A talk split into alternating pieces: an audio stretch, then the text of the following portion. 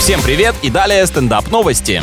Житель США купил новый диван, внутри которого оказался живой удав. Обнаружив неожиданную находку, мужчина вызвал полицейских, которые быстро пришли к нему на помощь. Поняли? Так что нечего ныть, если вы нашли в мебели клопов. Это вы еще легко отделались, получается. Офицеры отметили, что присмыкающийся вел себя хорошо и добровольно сдался в руки властям. После этого его отвезли в ближайший зоомагазин. Любопытно, как происходила поимка. Лично мне представляется картина, что правоохранители буквально связывают задержанного.